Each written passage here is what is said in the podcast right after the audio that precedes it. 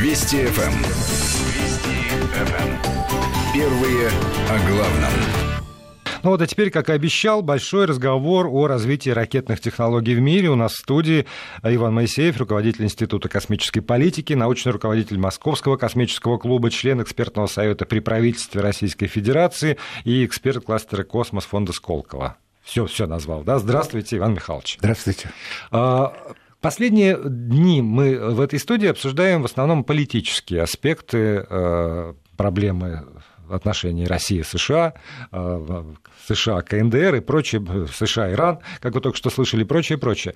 А давайте сосредоточимся с вами на технологических проблемах. Имеют ли вот такой главный вопрос, наверное, который мы будем обсуждать, так мне бы хотелось получить на него ответ. Имеют ли все основания политики заявлять то, что они заявляют, если рассматривать технологическую составляющую, вот эту технологическую основу. Не э, драматизирует ли, например, президент Трамп? Не э, как это, приукрашивают картинку, например, лидеры КНДР. Не слишком ли опасаются э, возможностей Соединенных Штатов Америки э, с другой стороны, скажем, по, по нашу сторону российской границы? Вот поскольку уже так давно говорим про КНДР, давайте, может быть, вот расставим точки над «и». Корея обладает ядерным оружием, она проводит испытания, это точно. А вот по поводу возможности доставки, по поводу возможности ракет, здесь данные, которые я, во всяком случае, имею возможность читать в открытой прессе, они расходятся. Что на самом деле сегодня есть у э, КНДР или что может быть вот со стопроцентной гарантией? Значит, со стопроцентной гарантией у них есть э, наша старая ракета «Скат» модернизированная. Они его могут производить, они могут совершенствовать, наставлять ступени и э, запустить спутник с ее помощью. Вот. Но, значит, установить на нее ядерную боеголовку и так, чтобы ее послать не просто в небо, а куда-то в конкретную точку, у них такой возможности нет. И скоро не появится. А почему? А потому что вот э, наведение... Вы, вы когда говорите, у нас старая ракета «Скат», то для, для меня это просто название. Я думаю, что для очень многих, кто Но нас это слушает... 60-е годы, это ракета средней дальности, вот. А легкая ракета, легкого класса, как мы это, ее можно надстроить, ее можно усовершенствовать. Но база у, у Северной Кореи и у Ирана это одна и та же. Вот это вот скат. Вот. Она, они просто визуально похожи очень. Да. Это, тут даже не нужно быть шпионом, чтобы это выяснить. Вот. Причем э, скат попал сначала официально в Северную Корею от Советского Союза, а потом уже Северная Корея продала его Ирану. Вот такое расползание. А, значит, э, что значит баллистическая ракета? Баллистическая ракета, э, вот спутник, если выводить, то его можно так примерно вывести, нужно чтобы на, набрать высоту на и скорость, высоту, да, да. чтобы просто набрал нужную скорость на нужной высоте. А вот чтобы баллистическая ракета, это нужна высокая точность. Вот. Наше баллистическое оружие, а статусское, соответственно, это вот э, обеспечивается системами ГЛОНАСС, точное наведение, и собственными внутренними системами ракеты. Вот. Э, и они достаточно точные. Достаточно это как? Это в радиусе э, ну, скажем, 500 метров? десятки метров. Десятки метров да, всего? Да. Вот. То есть, э, в принципе, для такой войны, как термоядерная, это более чем достаточно. Вот. Но даже, вот, как вы сказали, 500 метров, 10 километров, точность на таком расстоянии обеспечить очень трудно. Вот. Тем более, что баллистическая траектория ракеты, она несколько отличается от траектории спутника. А, скажем, по разным параметрам, а я уж не буду вдаваться в детали, по разным параметрам она строится, но она другая. Вот. И, значит, э, на том уровне, на котором находится вот то, что известно про э, северокорейскую, если они поставят эту задачу такой основной своей задачей, то лет через 10 они это могут сделать. Вот. Но я а, не думаю, что это раньше. А ну, с другой стороны, через 8. Ну, ну, это вот они сделают более-менее точную ракету. Но для решения, скажем так, пропагандистской задачи достаточно, чтобы просто ракета из Северной Кореи долетела до любого места в Соединенных Штатах. Вот просто до любого. И тогда уже эта точность совершенно не нужна. Способна эта ракета пролететь такое расстояние и попасть вообще на территорию да, США? Да, да, ну раз спутник запустили, ракета все-таки требуется меньше энергии mm-hmm. для баллистической ракеты. а, скажем, а говорят о 9 тысячах километрах. Нет, это запросто. Они ведь могут запустить в океан просто-напросто болванку и сказать, что мы с, с, с великой там, точностью запустили ракету. Но они так и сделают, скорее да. всего. Это когда касается Это будет быстро, да. Это касается испытаний. А когда вот, ну, а, правда, я Но, читаю периодически вот... заявление Трампа, делается в общем, так напряженно. И ответное заявление КНДР, что если только, то мы тогда обязательно их достанем, и что одна, что другая сторона одними и теми же словами говорит. Вот меня интересует э, сам вопрос. Значит, э, север, северокорейская ракета, в принципе, может долететь до США, да. и значит, у президента США есть основания опасаться. Да. И тогда и есть основания делать такие жесткие заявления. А это уже дело его, как, какие, это уже какие политика. слова это, он выбирает, да, но, что но, он хочет сказать. Но технологически я бы база... на его месте говорил спокойнее. Спокойнее все таки да? да? А вот когда вы говорите э, про то, что столкнутся корейцы, Северная, Северная Корея с большим количеством проблем, которые нужно решать, то сразу возникает вопрос, во-первых, что это за проблема, а во-вторых, способна ли Северная Корея при ее уровне развития экономики и науки самостоятельно решить все эти проблемы? Или обязательно будет какая-то помощь требоваться извне? Способна. Вот. Она вполне способна делать, она это продемонстрировала. Запуск спутников – это, в общем-то, сигнал тому, что а, основные технические проблемы решены. Дальше идет доводка. А Корея, она похожа на наш Советский Союз, она может сконцентрировать большие ресурсы на какой-то программе. Если ей это захочется, у нее там люди будут голодать, но ракету они сделают. Вот, это вполне возможно. Но есть еще технологические сроки. То есть сколько денег не вкладывай, все равно есть какой-то, какие-то люди, вот, которых надо хотя бы кормить. Вот, есть какие-то станки. И вот быстрее сделать никак нельзя. Есть технологические процедуры. Вот испытания, все это прочее, то, что, в общем-то, не часто видно, но они требуют времени, причем это время не сократишь. Это, ну, обычная аналогия, что нельзя женщине родить раньше, чем через 9 месяцев какие бы усилия не прикладывать. Да, но для того, чтобы женщине родить через 9 месяцев, нужно участие э, мужчины, э, и нужно, чтобы там сошлось по, по срокам и по возможностям. Вот да. помимо того, что все будут голодать, но деньги Э, найдутся. Надо же еще, чтобы был соответствующий уровень э, не знаю, там, образования в стране, чтобы были кадры в стране подготовленные. И вот это такая большая пирамида, которая да. выстраивается не за, даже не за 10 лет. Да, это выстраивается задолго. Значит, э, здесь вы совершенно правы, но здесь вот какой нюанс. Можно вот эту вот пирамиду строить концентрированно. Вот если вам нужна ракета и больше ничего – ну, скажем, ядерный боезаряд, вы все свои силы вкладываете именно вот на этом направлении, забывая все остальное, вот все сюда, все сюда, здесь зеленый цвет, ну, как у нас было. И вот, пожалуйста, в рекордные сроки и ракета, и боеголовка, вот, никто не знает, с какой точностью она летала, но она была, да, и сейчас есть, сейчас, сейчас уже точно. Вот. И у них тоже такая же ситуация. Они просто могут, если чего-то, каких-то технологий не хватает, что-то там, а это наверняка есть, а тоже есть известные способы через третьи страны всякими такими кривыми путями а, купить эти технологии, так или иначе. Тут сразу два вопроса. Во-первых, есть, э, не знаю, миф, наверное, по поводу того, что Советский Союз все-таки свои разработки делал а, на основе, значит, по, по ракетам немецких разработок, а, б, по ядерной головке на основе материалов, которые добыли советские разведчики в США. Миф это или, или нет? Ну, давайте я буду говорить только про ракеты, да. потому что боеголовки от меня несколько ну, дальше. Вот, да, про ракеты. Вот, никакого мифа нет.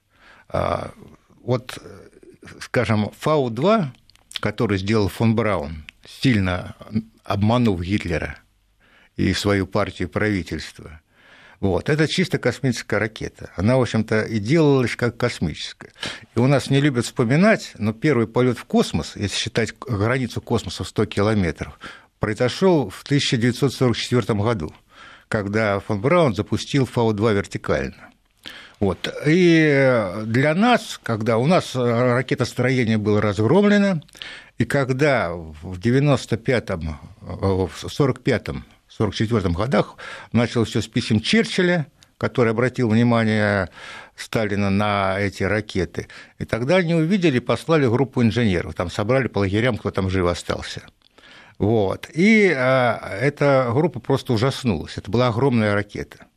Мало того, что она была огромная, папа, там, а, в общем-то, Глушко, наш э, двигателист основной, самый главный, самый заслуженный, он просто считал в это время, что такого двигателя вообще в принципе быть невозможно. Тем они, они это увидели.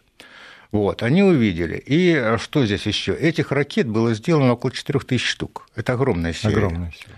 Да. Огромная серия. Ну, и, значит, у нас, э, во-первых, собрали все, все, что могли собрать в Германии. Э, железо, чертежи, 500 а, примерно специалистов вывезли к нам в Городобль, вот, и начали делать точную копию ракеты. Это была большая ошибка с нашей стороны. Вот, потому что мы на этом потеряли лет 10, а ракета-то была уже устаревшая уже по тем временам, потому что она делалась в условиях военного времени, вот, делалась очень быстро, и любой инженер, ну, который разбирается в ракетах, мог бы сразу указать на то, как ее сделать лучше – но был такой приказ самого верху делать точную копию. Но это тогда было в порядке вещей. Тогда как-то инженерам особенно нашим не доверяли. Вот сделайте копию, это вы еще можете, а что-нибудь хорошее нельзя. Вот, ну, сделали R1, это вот точная копия FAU-2, там, за исключением а, материалов, некоторых приборов таких, вот. А так, в общем, точная копия. А, ну, естественно, поскольку, значит, появилась... Ну, на это утратили 10 лет. 45 с 45 по 55 почти. Вот. Ну, потом сделали усовершенствованные уже, уже дали инженерам волю, они сделали R2, R3 пошла такая, а R5. Их использовали и как а, отработка как баллистических ракет. Уже вот эти ракеты уже, самые первые, которые у нас, уже много лучше того, что может предложить корейская э, КНДР. Вот. А, сделали вот. И здесь, значит, стал вопрос как раз о межконтинентальной баллистической ракете, то есть ту, ту же задачу, которую сейчас ставит КНДР, а, и о доставке большой массы груза. Там была такая система, что ядерная бомба в то время, пока не было термоядерных развита, она чем, чем массивнее, тем мощнее. Вот. И поэтому задали большой груз. Здесь уже, значит, сделали а, вот то, что сейчас до сих пор летает в космос, это как Союзу, это на Р-7 мы называли, вот она седьмая по номеру. Вот. Ее происхождение, кто ее придумал, в темноте остается.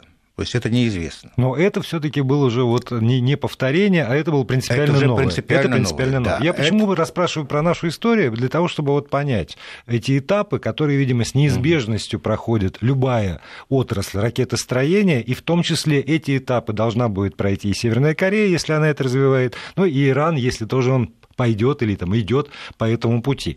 Мы сейчас уйдем на новости и рекламу. У нас в студии остается руководитель Института космической политики Иван Михайлович Моисеев. А после, а, через несколько минут продолжим разговор. Если у вас есть вопросы, то 5533, портал а, для смс-ок. И продолжаем разговор. Здесь в студии у нас Иван Моисеев, руководитель Института космической политики, член экспертного совета при правительстве Российской Федерации. Мы говорим о развитии э, ракетных технологий. Одно такое замечание. Сейчас в новостях говорили по поводу Трампа и его отношения к, к иранской сделке по Ирану. Э, цитата. «Мы очень недовольны Ираном. Они не отнеслись к нам с должным уважением, с которым они должны были к нам относиться». И это главный аргумент, э, почему надо, значит, разрушать международную ядерную сделку сделку. А, вот я очень боюсь, что эта логика может действовать и в том, а, в том случае, когда а, разрабатываются внутри Соединенных Штатов Америки какие-то новые технологии. Потому что вот заявление, которое сделано в нашем Министерстве обороны по поводу того, что Пентагон приступил к созданию перспективных комплексов мгновенного неядерного глобального удара, которые, по сути, решают те же задачи, что ядерные силы, это то, что вчера вечером, по крайней мере, насторожило очень и очень многих. Но, опять же, для обычного гражданского человека э, вот это вот мгновенный глобальный удар, неядерные э, там, не, не ядерный глобальный удар. Это все слова, которые нуждаются в пояснениях. Ну, во-первых, здесь нужно начинать с того, что у нас существует ядерный паритет. У нас зафиксированы в договорах, в соглашениях, которые пока еще, в общем-то, живут, э, соответствующее количество боеголовок и средств доставки. Там все это в таблицах расписано, и, в общем-то, это, если они будут использованы, вот эти вот боеголовки, мало не покажется. А чем беспокоит э, высокоточное оружие? Значит, э, во-первых, ну никакого глобального удара там не будет, это разовые вещи. Оно беспокоит там, тем, что может нанести примерно такой же урон, как и ядерная боеголовка, скажем, вывести из строя шахту другой ракеты. А без использования ядерной без боеголовки. Без использования да? ядерного оружия. Вот таким образом оно просто выходит из э, соглашений. Если вот у нас есть паритет по ядерным боеголовкам, то по этим вещам у нас никаких соглашений нет. А сейчас с новыми технологиями, со всеми этими GPS-ами, ГЛОНАССами и прочее, значит, можно завести э, ракету прямо в форточку. Вот. Ну, немножко там да. можно отклониться. Во всяком случае, я видел последние снимки, как Томагавк попал в замок Капонира. Вот, это ну, там... Ну, вот я помню, несколько лет назад я да. беседовал с послом Израиля в России, и мы тоже мне рассказывали, как буквально ракета в форточку залетает да, и там делает то, свои то, дела. То, то есть вот это вот высокоточное оружие, она вызывает уже опасения а, у тех людей, которые принимают решения. Вот, потому что, скажем, не будут бомбить Москву целиком, а введут в одну форточку. Вот. Это, это все, конечно, не нравится. Это выходит из договоров. Вот. А, ну, здесь что можно только сказать? Технологии будут развиваться. Они будут развиваться, будут становиться все точнее и точнее. Но все равно, вот, вот и... подождите, э, давайте да. так, чтобы я понял. Значит, ну, есть, предположим, у нас шахта с межконтинентальной ракетой, оснащенной боеголовкой. Да. Есть или будет в ближайшее время технология, которая позволяет точно в эту шахту попасть какой-нибудь другой неядерной ракетой и таким образом вывести из строя вот этот вот наш ракетный щит. Или там спровоцировать ядерный взрыв вот как раз в этом. Не, ядерный взрыв не будет, вывести, вывести из строя вывести из строя, можно, да. да. Но вот эту ракету, ее же тоже надо как-то запустить. Она должна прилететь какое-то количество километров. Да. Действующие системы противоракетной обороны ее что, не увидят, не заметят, не смогут ее нейтрализовать? Значит, у нас есть система, которая защищает Москву. Вот. Она довольно древняя, старая. А ее возможности неизвестны, засекречены. Вот. Но в связи с тем, что технологии там старые, конечно, тут, конечно, не... у нас было соглашение о противоракетной обороне США. США потом из него вышло. Там было два участка, две зоны, которые защищал, можно по договору защищать противоракетным оружием. А, значит, это Москва мы выбрали, вот, а американцы выбрали а, свою, а, свои пусковые установки, защитили. Вот. Точнее, они сказали, что не защищат, но они смудрили, они не стали их защищать. Вот. Денег у них не хватило, вроде бы. Вот. А у нас около Москвы стоит, действует да, система противоракетной обороны. Москва как защищена, все остальное нет. А, и тогда получается, что а, вот э, если действительно верить в то, что а, приступили к разработке этой вот э, глобальной системы ПРО, которая способна э, вывести из строя там, любую ныне существующую ракету, оснащенную боеголовкой, тогда, значит, вот опять же, для того, чтобы все, все расставить по полкам, главная опасность это то, что подобные системы не входят в, в, ни в какие договоры международные. Их развитие ничем не ограничено. Раз. А, они плохо перехватываемы э, теми технологиями, которые сегодня существуют. И тогда возникает третий вопрос. Если американцы занимаются этой проблемой, то э, предположить, что российские военные и российские ученые лежат с 50-го года, там, с 60-го на боку и ничего не делают, я не могу. Мож, могут ли у нас быть на подходе или уже готовы аналогичные какие-то системы? Тут нет, тут трудно быть аналогичных. Значит, американцы вышли из договора по ПРО.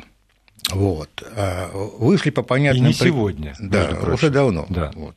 Значит, первое, значит, это была мечта Рейгана сделать Америку вообще в безопасности, то есть прикрыть ее полностью, в том числе средствами из космоса. Вот. Но тогда это было фантастикой, и многими инженерами как фантастика воспринималось, к сожалению, не политиками, которые стали искать против, противомеры. Вот. Ну, это все так и замялось, но сама идея сделать про глобальную защитить Америку полностью, она сохраняется. Она сохраняется в психологии американцев. Это вот на это они всегда деньги найдут. Вот. Но они пошли по несколько другому пути, не по тому, который Рейган предлагал, там устроить звездные войны, выводить спутники. Ну, ну, да, они... перехватывать на подлете тогда главное это было, да? Чтобы... Да, ну там, там много вариантов, угу. там и на, на, всех, на всех участках траектории. Ну, соответственно, для каждого оружия есть противоружие, противомеры, все это есть, но все вопрос, как, как, как эффективность, насколько мы доверяем своей технике.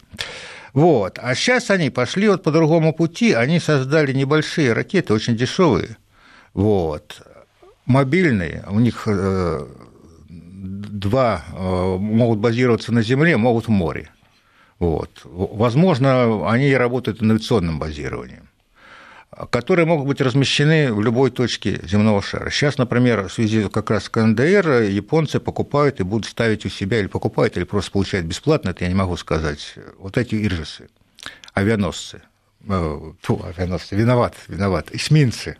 Эсминцы. А эсминцы – это не авианосец, это очень маленький корабль, очень легкий. Оснащенный а, ракетами вот эти. Да, оснащенная это система, это даже система, ракета там а, сам один. Вот. А и ракеты эти, которыми они оснащены, быстро совершенствуются. Они уже продемонстрировали в 2008 году уничтожение спутника. Они свой спутник уничтожили, но они сказали, что он представляет угрозу, он потерял управление, и, в общем-то, уничтожили спутники, грубо говоря, в верхних слоях атмосферы. То есть это они продемонстрировали эту возможность. Это, это очень сложная задача, особенно для такой траектории, которая быстро меняется, когда он входит в атмосферу. Вот. Они объяснили это тем, что они уничтожают спутник, который может принести вред на Земле. Вот на самом деле это была чисто военная демонстрация, это явное дело. И демонстрация не для нас, а для Китая. Китай в 2007 году уничтожил свой спутник. Американцы просто показали, что они могут это сделать лучше. Вот, чтобы... а, а мы продемонстрировали что-нибудь подобное? У нас были очень большие неспутниковые программы, значит, э, ударный космос. Это было в 70-х, 80-х годов, до 82 -го года, по-моему, да, боюсь спутник, ну где-то вот так вот. А у нас была антиспутниковая система, спутники, которые уничтожают другие спутники, и у нас была система частично орбитальной бомбардировки, когда выводится спутник, и потом он падает в нужное, нужное место. Да. Нужное место. Вот. Потом мы отказались из-за этой системы. В общем-то, вот чисто антиспутник, антиспутник, она, в общем-то, неэффективна с военной точки зрения. Там есть свои проблемы. А частично орбитальное, оно, во-первых, запрещено нашими соглашениями международными. Во-вторых, оно было хорошо, э, интересно, я бы не сказал хорошо, оно было интересно, когда э, вот эту систему ПРО, которые были по соглашению, не могли защищать от э, космических ракет, вот от этой космической системы. Вот. Но потом, когда поняли, что вот ну, ничего здесь с военной точки зрения не вырисовывается, никакой э, эффекта нам не дает, эти программы просто закрыли. Вот. Американцы точно так же в 80-х годах закрыли свою программу антиспутников. Хотя у них было достаточно интересно, они с самолета сбили один спутник единственный раз, у нас там много было. Они один раз сбили. Вот. Потом Конгресс им запретил этим заниматься. Вот. С тех пор вот ударное оружие такого не разрабатывается. А что не разрабатывают? Они разрабатывают вот сравнительно недавно. А вот давайте тоже, что они разрабатывают подробно, это уже в третьей части нашей программы. Нас ждет небольшая пауза техническая. А, я напомню слушателям, что Иван Моисеев, руководитель Института космической политики, научный руководитель Московского космического клуба и член экспертного совета при правительстве Российской Федерации здесь в студии Вести ФМ. И еще есть несколько минут у нас для того, чтобы а, закончить этот разговор с Иваном Моисеевым, членом экспертного совета при правительстве Российской Федерации, руководителем Института космической политики и научным руководителем Московского космического клуба. Иван Михайлович, вот а, вы уже начали, собственно, говорить, а вот то, что они разрабатывают, и я а, тут, может не знаю, собью его в сторону или не собью, в последнее время имя Илона Маска оно уже только младенцу, наверное, не знакомо, который еще не распознает да. звуки. Всем остальным уже знакомо. И вот э, то, что делает он э, с ракетами, собственно, с этой ступенью, которая приземляется, приводняется, с удешевлением, э, собственно, самой этой как транспортного средства, которое может туда доставить. Вот это, ну, как бы пик технологий ракетных сегодня в мире. Вы, вы, нет? Я бы сказал даже наоборот. Это наоборот возвращение к истокам. Значит, тут я бы говорил о фирме SpaceX, а не о Маске самом, потому что разные вещи ну, совершенно. Наверное. А вот фирма э, SpaceX, она поставила правильную задачу, э, ну, поставлена была в такие условия, значит, сделать все как можно дешевле. Те же результаты, только более дешевле. И тогда выяснилось, что, скажем, вот наши двигатели, который мы тоже в Америку поставляем, 180 РД-180, высшего класса двигатели почти на пределе своих теоретических возможностей. Все, что можно выжать из него, выжато. Вот. Они слишком дорогие, и можно поставить двигатели попроще.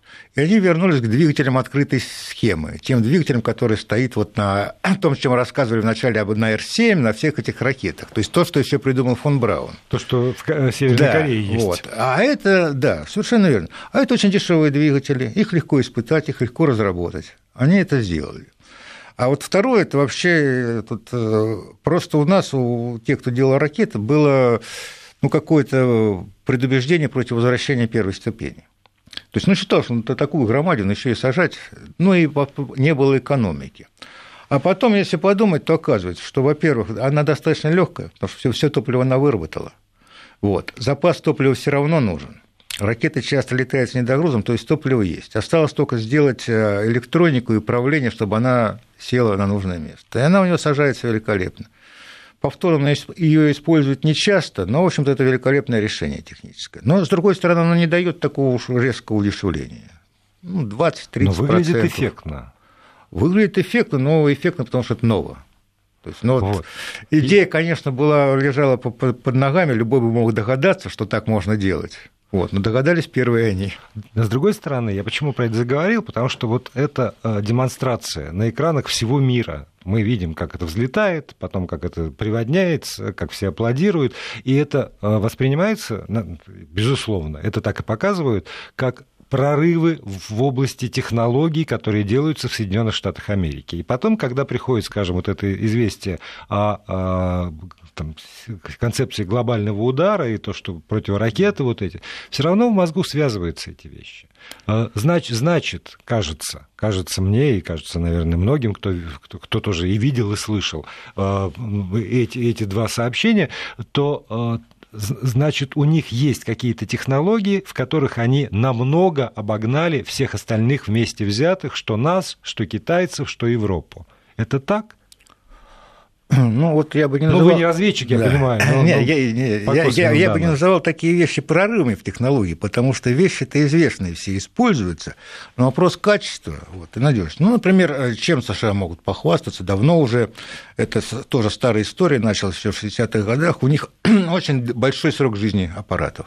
То есть там, где нам нужно запустить 2-3 ракеты для решения той же задачи, а им достаточно одной, и у них аппарат, скажем, связи 15 лет работает и для части поэтому и летит в глубины космоса. Да, что может а в космос работать. там вообще 40 угу. лет уже летят. Э, это то, тоже это наука, это уже совсем отдельный вопрос. Я говорю только о прикладных пока вещах. Угу. Вот. Э, здесь вот если выстраивать иерархию по странам, я бы сказал так, вот у нас есть 200 государств на планете. Вот. Из них 100 имело или имеет, ну, большинство имеет свои спутники. А вот запускать ракеты могут только 10 государств. Вот.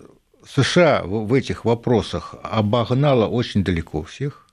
Вот. Причем так, что, скажем, все 9 оставшиеся – это меньше половины того, что может США сделать. Ну, по технологии, я по совокупности угу. беру всего, значит. На втором месте идет тройка – это Европа, Россия и Китай – они примерно на равном Ноздря уровне. в ноздрю примерно. Да, да, то есть тут можно спорить там сколько угодно, что там, угу. кто лучше, кто хуже, где лучше, где хуже, но... Вот. Затем Япония и Индия. Оригинальную программу имеет Израиль, у которого, в общем-то, очень мало запускает ракет, но у него великолепные спутники ДЗЗ, дистанционного задержания Земли, либо разведывательные. Это и то, и то, и другое годится. Ну, еще они покупают чужие спутники. У нас, кстати, часть тоже покупают. И, наконец, вот последняя тройка – это обе Кореи. Южная Корея с нашей помощью запустила свой спутник. Северная Корея тоже с нашей, но на очень древней технологии, а Южная на современной. Uh-huh. И Иран. Вот примерно такой расклад по миру. Вот. Ну, что касается возможностей США, то тут нужно, во-первых, э, понимать, что военные усилия США примерно одинаковы на протяжении всего 21 века. Вот я специально делал такие исследования, изучения, значит, почти не увеличивается. Небольшой рост там 1%. И все эти усилия сосредоточены не на ударном оружии, не на тех средствах, которые могут нанести ну, уничтожить другой аппарат, сбить ракету или что, а на обеспечение. Связь, разведка, предупреждение. Вот. Это основное у них. А вот э, противоракетное оружие, оно тоже представляет опасность для спутниковых группировок, и они, в принципе, могут их использовать. То есть это надо учитывать, что они сейчас до 5000 километров могут стрелять, а когда они введут следующую модификацию ракеты, они достанут до ГЛОНАССа 20 тысяч. А насчет стационара, а я называю основные орбиты, которые у нас часто используются. Стационар 36 тысяч километров от Земли. А там у них другой, там они делают спутники-инспекторы.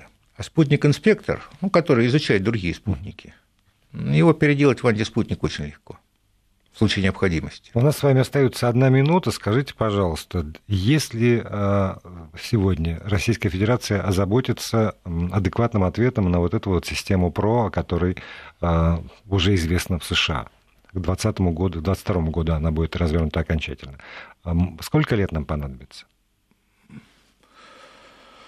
Ну, тоже так. У нас вот хороший космический проект, это 7 лет считается. Мы сейчас работаем медленно. Например, Ангара у нас 20 лет делалась, ну, там, со всеми там приходящими. Вот. Я думаю, что 10 лет понадобится, чтобы довести нашу технику до, до ума вообще, вот в части производства, науки и всего этого. Но этим надо заниматься. Да, это чисто организаторские, вот не всякие там сверхтяжелые ракеты, как говорят, а вот именно вот э, техника. Этим надо заниматься. Нужны люди, нужны кадры, нужны новые кадры, их нужно обучать. Вот. Нужно обучать технике, а не не знаю, чему, ну и вот мы тоже пришли к тому, с чего начали. С пирамиды, из крепкого бульона, в котором варятся те, кто создает действительно прорывные технологии. Спасибо большое за этот разговор. Иван Моисеев, руководитель Института космической политики, член экспертного совета при правительстве Российской Федерации, был гостем нашей студии. Спасибо вам и до новых встреч, надеюсь. Всего доброго.